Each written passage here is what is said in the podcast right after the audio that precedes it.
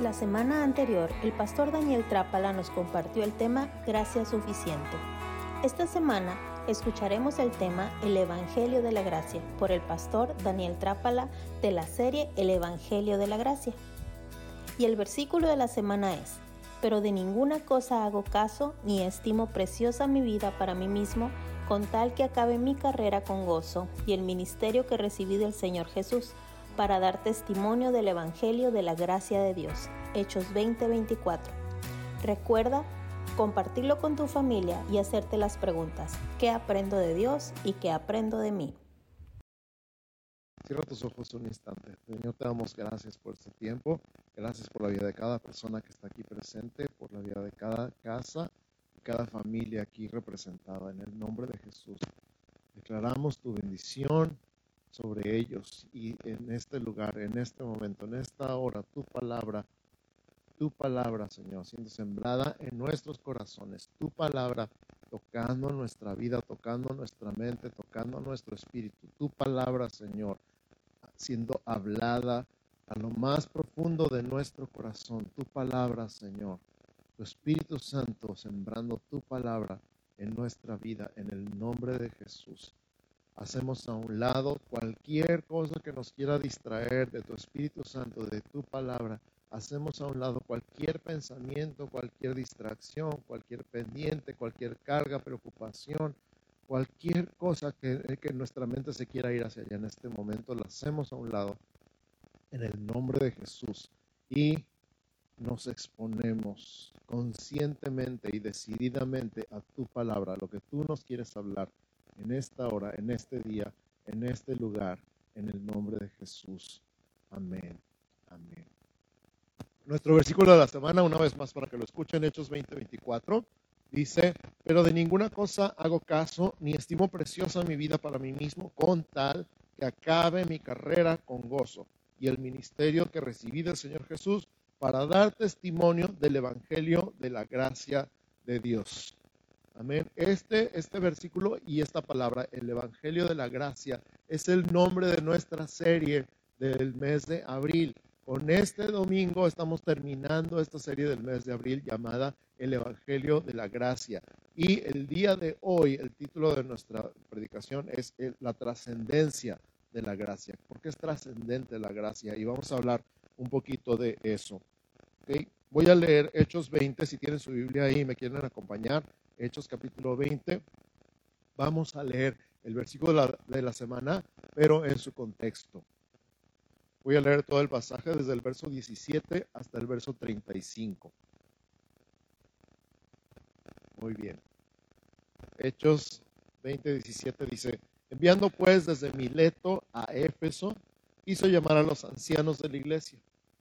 Cuando vinieron a él, este es Pablo, les dijo, Pablo está hablando, está dando estas palabras. Vosotros sabéis cómo me he comportado entre vosotros todo el tiempo desde el primer día que entré en Asia, sirviendo al Señor con toda humildad y con muchas lágrimas y pruebas que me han venido por las acechanzas de los judíos. Y como nada que fuese útil he rehuido de anunciaros y enseñaros públicamente y por las casas, testificando a judíos y a gentiles acerca del arrepentimiento para con Dios y de la fe en nuestro Señor Jesucristo. Ahora, he aquí, ligado yo en espíritu, voy a Jerusalén sin saber lo que allá me ha de acontecer.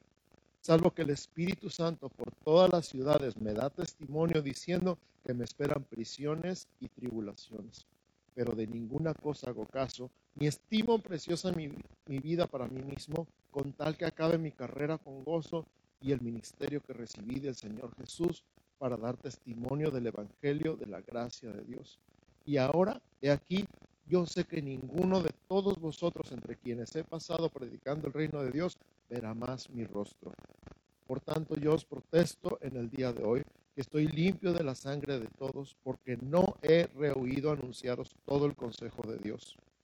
Por tanto, mirad por vosotros y por todo el rebaño en que el Espíritu Santo os ha puesto por obispos para apacentar la iglesia del Señor, la cual él ganó por su propia sangre. Porque yo sé que después de mi partida entrarán en medio de vosotros lobos rapaces que no perdonarán al rebaño. y de vosotros mismos se levantarán hombres que hablen cosas perversas para arrastrar tras sí a los discípulos. Por tanto, velad, acordándoos que por tres años, de noche y de día, no he cesado de amonestar con lágrimas a cada uno. Y ahora, hermanos, os encomiendo a Dios y a la palabra de su gracia, que tiene poder para sobreedificaros y daros herencia con todos los santificados. Ni plata, ni oro, ni vestido de nadie he codiciado. Antes vosotros sabéis que para lo que me ha sido necesario a mí y a los que están conmigo, estas manos me han servido. En todo os he enseñado que trabajando así se debe ayudar a los necesitados y recordar las palabras del Señor Jesús que dijo, más bienaventurado es dar que recibir. Este es el discurso de despedida de Pablo. Sabe que va a Jerusalén, dice que ligado en el espíritu es como si fuera esposado, amarrado, no sabe lo que le va a pasar, excepto lo que el Espíritu Santo le dice por todas las ciudades por las que ha pasado, que le esperan prisiones y tribulaciones. Él sabe que va a la muerte, a la cárcel y a la muerte. ¿Y qué tiene que ver esto con el Evangelio de la Gracia? Bueno, ahorita vamos a ver. Número uno, el Evangelio de la Gracia es algo por lo que vale la pena vivir. Si estás tomando notas conmigo, anota esto porque es importante. El Evangelio de la Gracia es algo por lo que vale la pena vivir. Él habla de dar testimonio. Ahora, ¿qué significa dar testimonio? Cuando, ah, ¿quién ha visto una película de juicios? Donde hay un juez y hay un jurado y hay testigos. Los testigos son convocados por alguno de los dos abogados, el acusador o el defensor, para presentarse delante del juez y decir lo que han visto o han oído. Eso es un testimonio. Testimonio. De hecho, en, en, el otro término, la gente que vende cosas graba testimonios, ¿verdad? También de, la, de lo eficaz de sus productos para que la gente se convenza. El testimonio entonces es básicamente la narración de lo que hemos visto y escuchado. Y Pablo está dando testimonio del Evangelio de la Gracia. ¿Qué puede pasar para que un testimonio sea invalidado en un juicio? Que se demuestre que la persona que dio ese testimonio no es digna de confianza. Cuando demuestra el, el abogado que está en contra de ese testimonio, busca la manera de desacreditar al testigo y logra demostrar que ese testigo no es una persona confiable porque es un criminal, porque tiene cosas escondidas, porque ha robado, porque ha hecho cosas indebidas, entonces su testimonio queda anulado. ¿Me estás siguiendo? Esto es importante para ti y para mí el día de hoy porque esto te estoy diciendo. Tu testimonio de Jesús es respaldado con tu vida tu testimonio de Jesús es respaldado con tu vida. O, tristemente, diluido y en algunos casos anulado con tu vida. Porque no nada más es lo que decimos, es cómo vivimos lo que testifica de Jesús. Te lo voy a repetir, no nada más es lo que decimos, es cómo vivimos lo que testifica de Jesús. Y te lo voy a decir otra vez, no nada más es lo que decimos, es cómo vivimos lo que testifica de Jesús. Y en cuántas ocasiones he escuchado a personas decir, ay, yo sí, una vez fui a una iglesia, pero el pastor, puntos suspensivos. Estoy diciendo el pastor para no decir las ovejas. Porque ahí hubo uno en la iglesia que me transó. Uy, si supieras cuántas veces he escuchado eso, qué pena. No, pero es que ahí en las iglesias pasa cada cosa, son bien chismosos y no estoy diciendo que aquí, nomás he escuchado. Pero este punto es importante. Si se espera, si se espera de ti un estilo de vida. No estoy diciendo que seas salvo por tus obras, ¿ok? No estoy diciendo eso. No estoy diciendo que te vas a ir al infierno por cómo te portes. Somos salvos por gracia, por medio de la fe en Jesús. Esa salvación de esa gracia estamos dando testimonio, no nada más con nuestras palabras, sino con nuestro estilo de vida. ¿Estamos de acuerdo? Entonces, todo esto que estoy diciendo lo resumo en esta frase. El Evangelio de la Gracia es algo por lo que vale la pena vivir.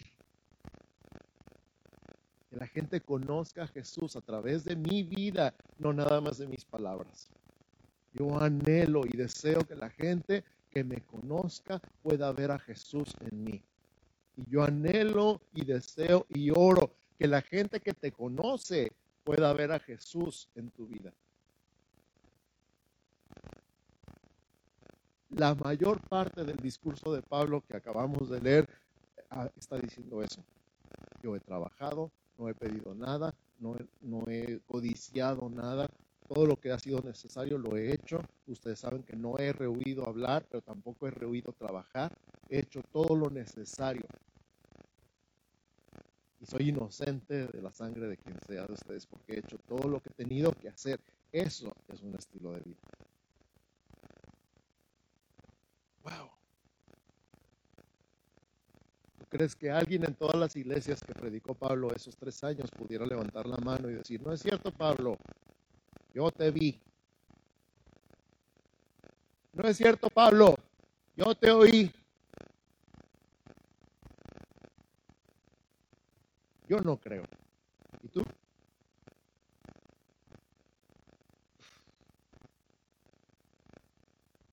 Es muy complicado para mí separar esta parte aquí, ahorita, porque no quiero ser legalista. Ustedes saben que con lo que más peleado estoy es con el legalismo. Y el legalismo tiene que ver con guardar las apariencias, con representar algo que en realidad no eres. Porque como les digo siempre, tarde o temprano tú solito te vas a echar de cabeza.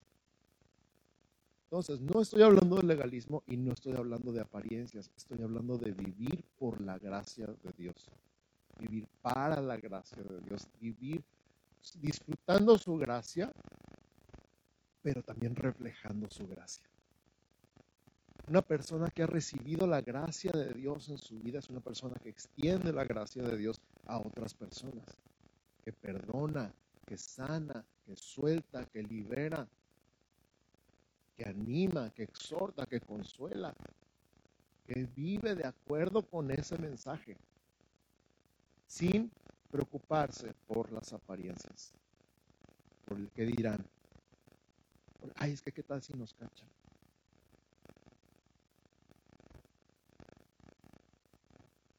Te preocupes por tu imagen. Alguna vez dije esto. Si te preocupas por tu carácter, tu imagen se cuida sola. no es la reputación, porque de verdad, de verdad, de verdad, por años, a lo largo de muchos lugares y a través de muchas personas, he visto a tantos, tantos, tantos, tantos caer y tratar de esconder y tratar de guardar las apariencias y echar una mentira sobre otra mentira con tal de no ser descubiertos y al final es una bola de nieve de este tamaño que los aplasta. No estoy hablando de eso, ¿ok? Estoy hablando de cómo es tu vida. ¿Tu vida respalda tu testimonio? ¿O prefieres que nadie sepa que eres cristiano? Porque es el otro lado. No, mejor no digo nada. Entonces, se puede descalificar un testimonio si se demuestra que la persona no es de confianza. Y Pablo hace un resumen de ambas cosas, su testimonio hablado y su vida que respalda su testimonio. ¿Estamos de acuerdo? Número dos, el Evangelio de la Gracia es algo por lo que vale la pena morir. Número uno fue el Evangelio de la Gracia es algo por lo que vale la pena vivir. El segundo es el Evangelio de la Gracia es algo por lo que vale la pena morir. Pablo dice, el Espíritu Santo me está diciendo que me van a matar que voy a acabar en la cárcel y que me esperan tribulaciones. Y ya habíamos hablado en algún momento de eso, ¿verdad? Cuando Jesús sabía que lo iban a matar y que iba a Jerusalén y que lo iban a torturar y asesinar y que iba a resucitar al tercer día.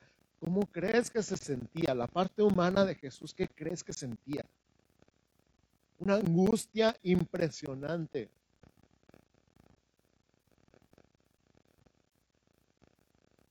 Pero no hizo caso de esa angustia, sino que fue y sufrió por amor a ti y por amor a mí. Y Pablo dice, de ninguna cosa hago caso, sino que voy. Estoy dispuesto a morir por Jesús. Estoy dispuesto a morir por el testimonio del Evangelio de la Gracia. ¡Wow! Y, yo te pregunto a ti, ¿hay algo por lo que valga la pena morir? A lo mejor dirías, bueno, en una situación extrema, si, si me garantizaran el bienestar de mi familia, a lo mejor moriría por mi familia.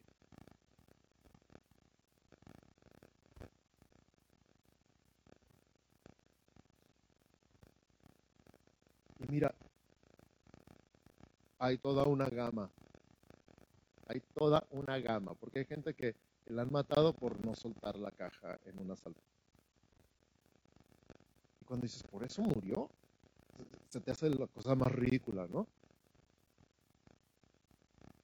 Por no pagar piso. Y ya cuando ves todo en la balanza, dices, ¿vale la pena morir por eso?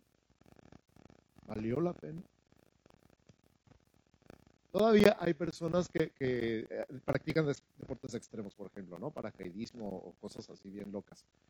Y, dices, la gente cuando se mata haciendo eso, sus amigos dicen, bueno, murió haciendo lo que amaba. Y yo digo, ¿valió la pena morir por eso? ¿Habrá valido la pena?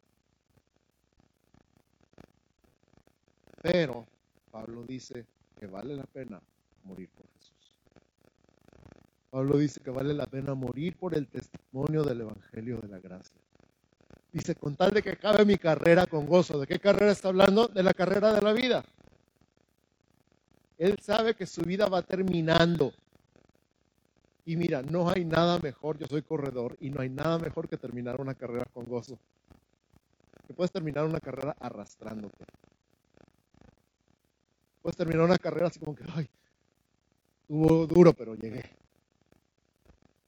Pero cuando entrenaste bien y corriste bien y sabías que llegaste a la meta a tiempo y ves la meta y llegas y la cruzas y todavía tienes la pasión y el fuego, no hay nada como terminar una carrera con gozo. Y estoy hablando de carreritas. Él está hablando de la carrera. Con mayúscula. Yo dijera, si tuvieras la oportunidad de escoger cómo terminar tu carrera, te gustaría terminarla con gozo? Estas palabras de Pablo, he peleado la buena batalla, he acabado la carrera, he guardado la fe. No son palabras de alguien derrotado, ¿verdad que no? Y las escribió desde la cárcel. Vale la pena morir por el Evangelio difícilmente nos toque a ti y a mí. Pero no le importa porque quiere acabar su carrera con gozo, quiere morir bien, quiere morir por algo que valga la pena. Y ese algo es el ministerio que recibió de Jesús.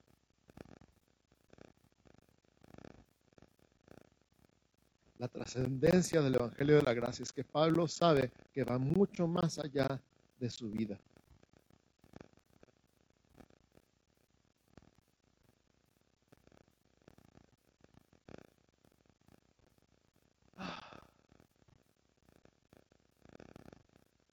Siempre pienso, ¿qué hubiera pasado si los primeros discípulos hubieran tenido miedo a la muerte y hubieran negado a Jesús? ¿Dónde estaríamos tú y yo el día de hoy? Perdidos, bien perdidos. ¿Qué hubiera pasado si la generación de Pedro y de Juan y de Jacobo y de Pablo hubieran dicho, yo no me apunté para esto. Yo no nací para sufrir. ¿Qué hubiera pasado si ellos no hubieran querido renunciar a su comodidad?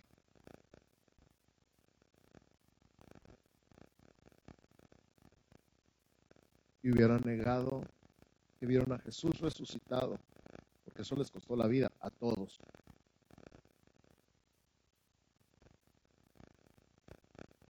¿Dónde estaríamos tú y yo?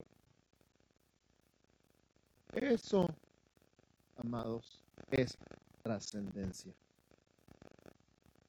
Porque tú y yo pensamos en términos de días, de meses, de años, pero Dios piensa en términos de generaciones. Tú y yo podemos decir, ay, bueno, con que yo esté bien. A lo mejor los más buena onda con que mis hijos estén bien. Ya de ahí en adelante, pues quién sabe. Trascendencia de la gracia es pensar en el mensaje del Evangelio, el Evangelio de la gracia, en más allá de mi vida, más allá de mi generación y de la generación de mis hijos, mucho más allá. Hey, yo me muero, pero la palabra sigue. Yo me voy a hacer viejito, me voy a morir o me van a matar por el Evangelio. No me importa, porque el Evangelio sigue después de mí. Y si hay algo por lo que valga la pena morir, es por el Evangelio. Te digo, está difícil que nos vaya a tocar a ti o a mí. Aún así no es imposible. Dado el momento, ¿valdrá la pena? Súper vale la pena. No vale la pena, vale la vida. Así que, fíjate cómo les dice en el verso 28 encargos finales de alguien que sabe que se va a morir. Por tanto, mirad por vosotros y por todo el rebaño que el Espíritu Santo os ha puesto por obispos para apacentar la iglesia del Señor, la cual Él ganó por su propia sangre. Encargo final. ¿Se acuerdan que hace poquito leímos en Juan 21? Cuando Jesús le dijo a Pedro, si me amas, te encargo mis ovejas encargos finales. Pablo está diciendo lo mismo. Yo ya me voy, les encargo las ovejas. Porque un pastor lo que más le preocupa son las ovejas. Un buen pastor, por supuesto. Lo que más le importa son las ovejas. Encargo mis ovejas, dice Pablo, les encargo todo el rebaño de Dios. Y en el verso 32 dice, y ahora hermanos, os encomiendo a Dios y a la palabra de su gracia, que tiene poder para dos cosas. Número uno, sobre edificaros. Y número dos, daros herencia con todos los santificados. ¿Qué poder tiene esa palabra? Sobre edificaros y daros herencia. ¿Cuál palabra? La palabra de su gracia. ¿Cuál es la palabra de su gracia? Precisamente que por gracia somos salvos. ¿Qué significa sobre edificar? Ya lo hemos hablado del fundamento. El fundamento es Jesús. Nadie puede poner otro fundamento, el cual ya está puesto, el cual es Cristo. Cristo es la roca. Amén. Toda nuestra vida está fundada en Cristo. Nuestra fe está fundada en Cristo. Nuestra doctrina está fundada en Cristo. Cristo es todo para nosotros. Y ahí en Corintios Pablo dice, mire ahora lo que cada quien sobreedifica, o sea, sobre el fundamento, ahora construimos nuestra vida. Y cada quien escoge si edifica con oro, plata, piedras preciosas o madera, heno y hojarasca. En otras palabras, tu vida respalda tu testimonio. Lo mismo que estamos diciendo al principio. A esa palabra de su gracia, Dios le dio el poder para sobreedificarte, para que esa vida esté construida con oro, plata y piedras preciosas. Déjame decirte algo que he entendido. La gracia es todo lo que no te haya costado.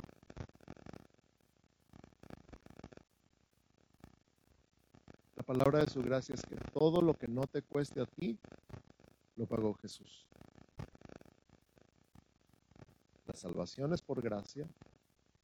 La transformación del Espíritu Santo en tu vida es por gracia. Se llama santificación. La glorificación de tu cuerpo el día que Cristo venga es por gracia.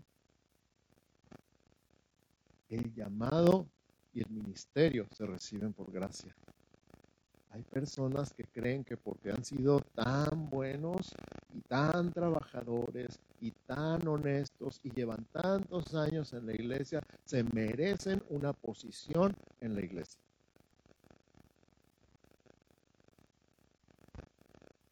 Hay personas que creen que porque se han portado tan bien y son tan santos y nunca han pecado, se merecen una posición en el ministerio. Pero Pablo dice que Dios no escogió a los sabios, ni a lo fuerte, ni a lo poderoso, sino que escogió a lo necio del mundo para avergonzar a los sabios, a lo débil para avergonzar a lo fuerte y a lo que no es para avergonzar a lo que sí es coge tu lugar.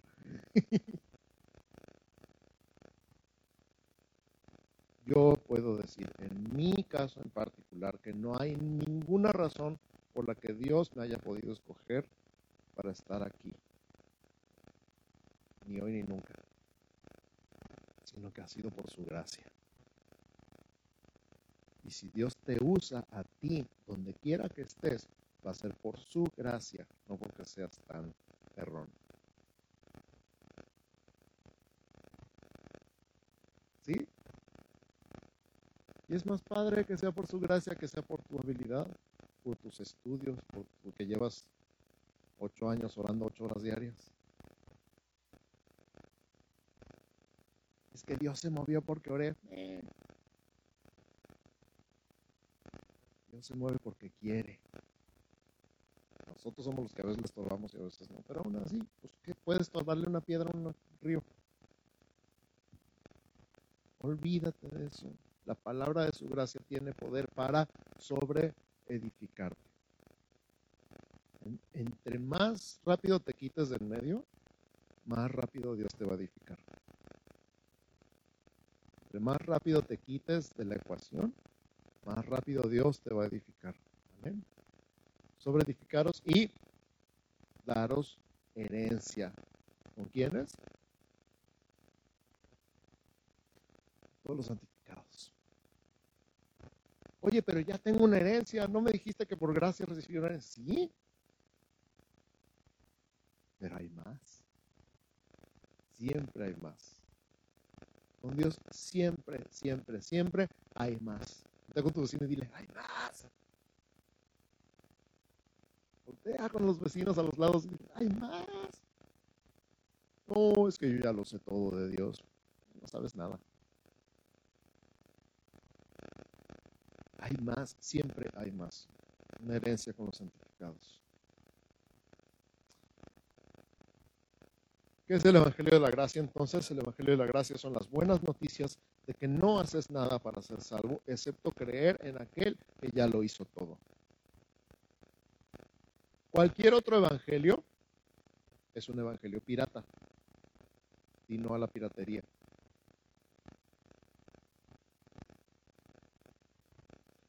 Gálatas capítulo 1, versos 6 al 9. Acompáñame con tu Biblia, por favor. Gálatas 1, del 6 al 9. Fíjate como lo dice el mismo Pablo. ¿Ya lo tienes?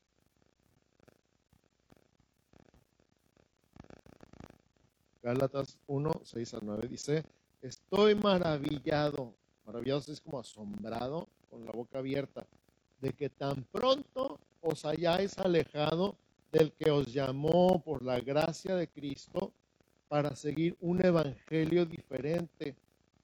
Pues que hay otro, no que haya otro, sino que hay algunos que os perturban y quieren pervertir el evangelio de Cristo.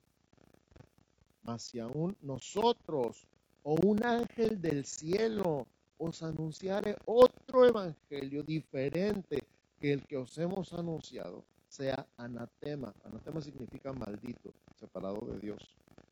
Como antes hemos dicho también, ahora lo repito, si algunos predica diferente evangelio del que habéis recibido, sea anatema.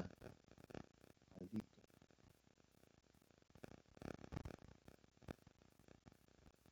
Cualquier otro evangelio, cualquier evangelio que se trate de ti es otro evangelio. El evangelio se trata de Cristo y de su gracia, por la cual te amó, te salvó, te perdonó todos los pecados y te metió en su reino, en su casa, en su familia, por Él, no por ti. Ahí mismo en Gálatas, el capítulo 5, versos 3 y 4, Gálatas 5, 3 y 4 dice, y otra vez testifico a todo hombre que se circuncida que está obligado a guardar toda la ley. De Cristo os desligasteis, los que por la ley os justificáis, de la gracia habéis caído. Ándale pues, ¿se puede caer de la gracia? Pregunto, ¿se puede caer de la gracia? ¿Seguros? ¿Se puede caer de la gracia? Según este versículo, sí. ¿Cómo se cae, en la ¿Cómo se cae de la gracia? Volviendo a la ley. Justificándonos, autojustificándonos. Diciendo, yo soy bueno porque yo guardo los mandamientos. Así es como se cae de la gracia. ¿Ah, sí? ¿Tú puedes solo? Órale. A ver. Cuando se trate de mí, ya no estoy en el Evangelio de la Gracia.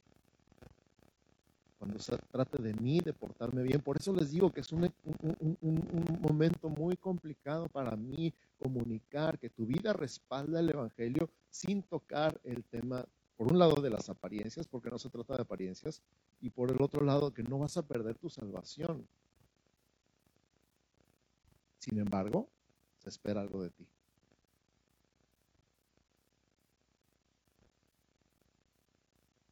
¿Lo ves? Como estar parado en una plataforma en el agua, para donde te hagas te hundes.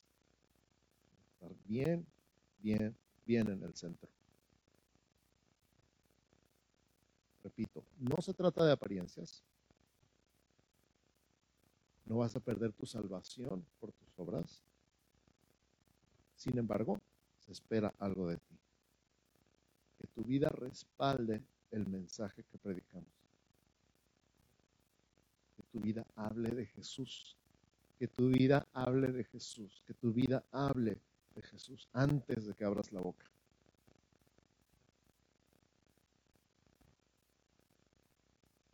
Entonces estamos dando testimonio del Evangelio de la Gracia. ¿Sí? ¿Todavía creen que los amo?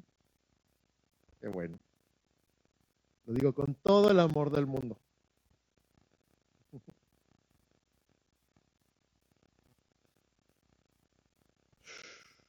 ¿Y qué dice el Evangelio de la Gracia? Juan 5:24. Juan 5:24. De cierto, de cierto os digo, el que oye mi palabra y cree al que me envió, tiene vida eterna y no vendrá condenación, mas ha pasado de muerte a vida.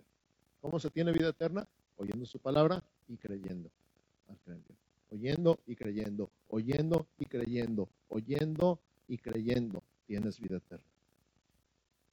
Juan 6:47, Juan 6:47, de cierto, de cierto os digo, el que cree en mí tiene vida eterna. ¿Cómo tiene vida eterna? Creyendo este es el Evangelio de la Gracia. Creer. Creer. Creer, muchachos, creer. Finalmente, Efesios 2, 8 y 9. Voy a invitar al equipo de alabanza que me acompañe. Efesios 2, 8 y 9. Porque por gracia sois salvos. Por medio de la. Por medio de la. Por medio de la y esto no de vosotros, pues es don de Dios, no por obras, para que nadie se gloríe. O sea, si fuera por tus obras, la gloria sería para ti, pero como es por gracia, la gloria es para Dios. Amén.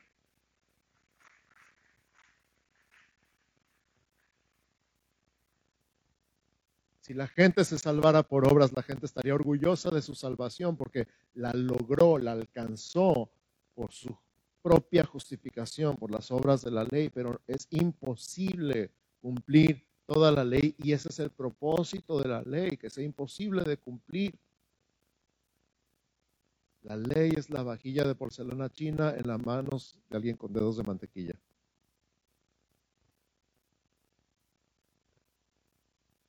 Que acabas diciendo, no puedo. Exacto. Exacto. No puedo. Por fin llegaste a la conclusión de que no eres tan bueno como tú decías. Porque la gente siempre dice, yo no soy tan malo como Hitler, tampoco eres tan bueno como Cristo.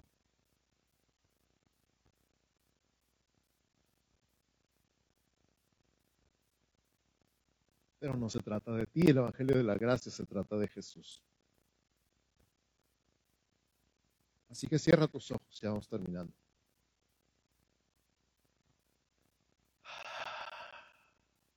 Piensa, medita, el Evangelio de la Gracia es algo por lo que vale la pena vivir. Si yo ya fui perdonado y ya fui salvado y ya fui sanado y ya fui liberado, vale la pena vivir el resto de mi vida anunciando ese mensaje con mi vida primero y con mis palabras en segundo lugar. El Evangelio de la gracia es algo por lo que vale la pena morir. Si yo tuviera que morir por algo, que sea por hablar de Cristo.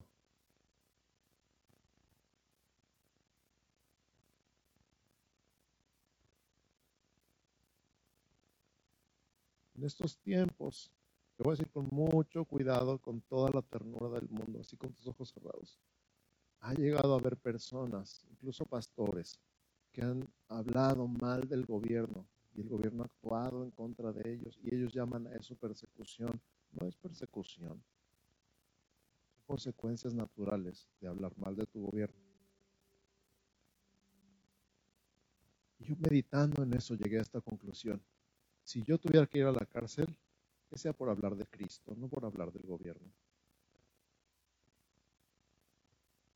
Porque ahí hay una diferencia.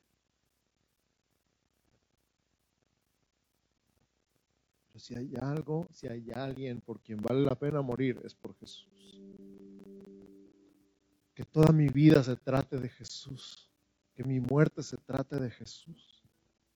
Del Evangelio de la gracia.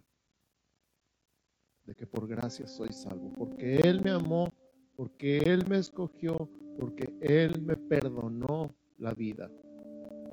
Porque Él me dio vida eterna, no por quién soy yo, sino por quién es Él que Dios te ama porque Dios es amor, no porque tú seas tan amable.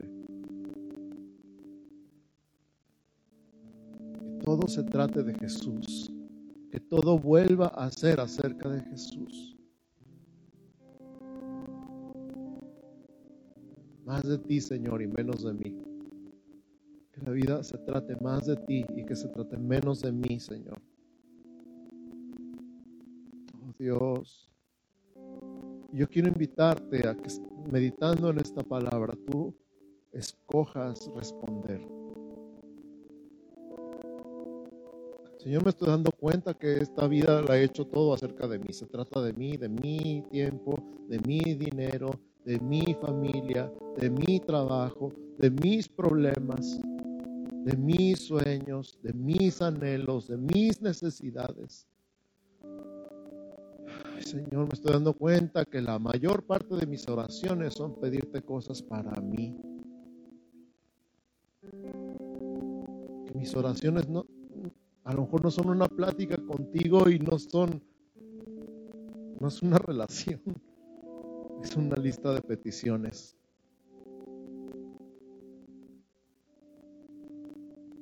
Estoy dándome cuenta, Señor, de lo que me preocupa mi futuro.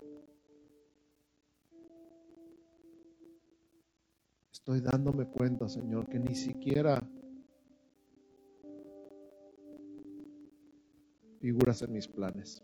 Cuando mucho de que Dios me ayude para darme esto, para hacer lo otro. He orado para que tú hagas lo que yo quiera y no he orado para yo hacer lo que tú quieras. Pero hoy quiero que mi vida se trate de ti.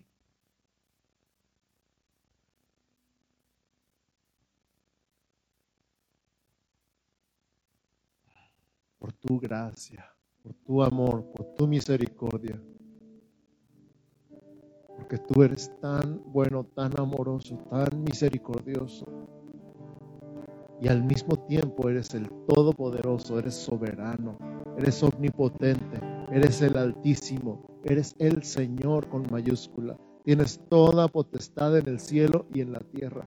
Y todo es acerca de ti, porque tuyo y por ti y para ti son todas las cosas. Y a ti sea la gloria por los siglos de los siglos.